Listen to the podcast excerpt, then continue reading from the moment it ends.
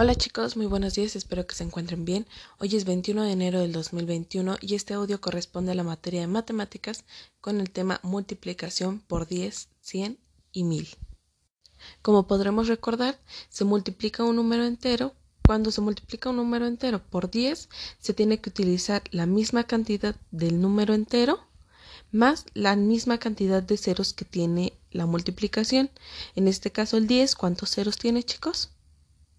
Muy bien, tiene 1. Entonces, si llegásemos a multiplicar 51 por 10, tendríamos que utilizar el número entero, que es el 51, y agregarle la cantidad de ceros que tiene el 10. En este caso, tiene 1. Entonces, nuestro resultado es 510. ¿Sale? Pero, ahora que vamos a utilizar la multiplicación de por 100, tendríamos que tener muy en claro que el número 100 tiene dos ceros. ¿Sale? Y lo único que tendríamos que hacer es verificar qué cantidad está al inicio o por cuál cantidad se está multiplicando.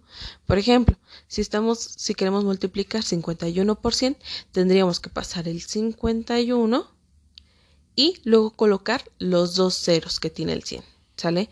En este caso el resultado sería 5100, ¿sale?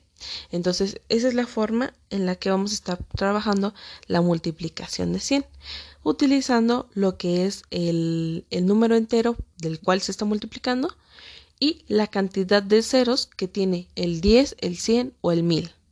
¿Sale? Recuerden que el 1000 tiene tres ceros y solo sería importante agregar esos tres más el entero o el entero y luego esos tres ceros. En esta ocasión van a tener que dar respuesta ustedes a un pequeño problema, el cual dice, Lisa quiere saber cuánto le debe de pagar debe de pagar por cada pedido o le deben de pagar por cada pedido. Recuerden que cada pedido estaba en 100 pesos. Entonces lo que tendrían que estar multiplicando es 53, 79, 64 o 1000. ¿Sale?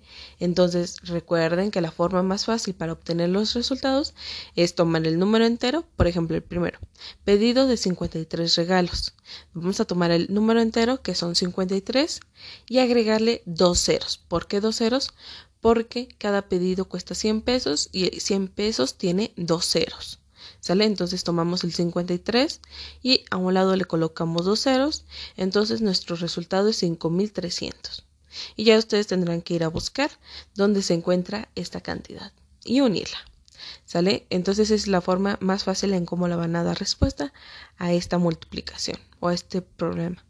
La segunda es una pequeña tabla. En la parte de arriba van a colocar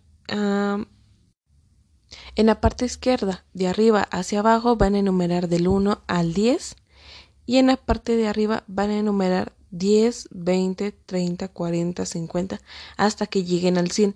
Les van a sobrar dos tiras de cuadritos, ¿sale? Y van a multiplicar, van a ir multiplicando 1 por 10, 10. 1 por eh, 20, 20 y así se van a ir por cada número, ¿sale?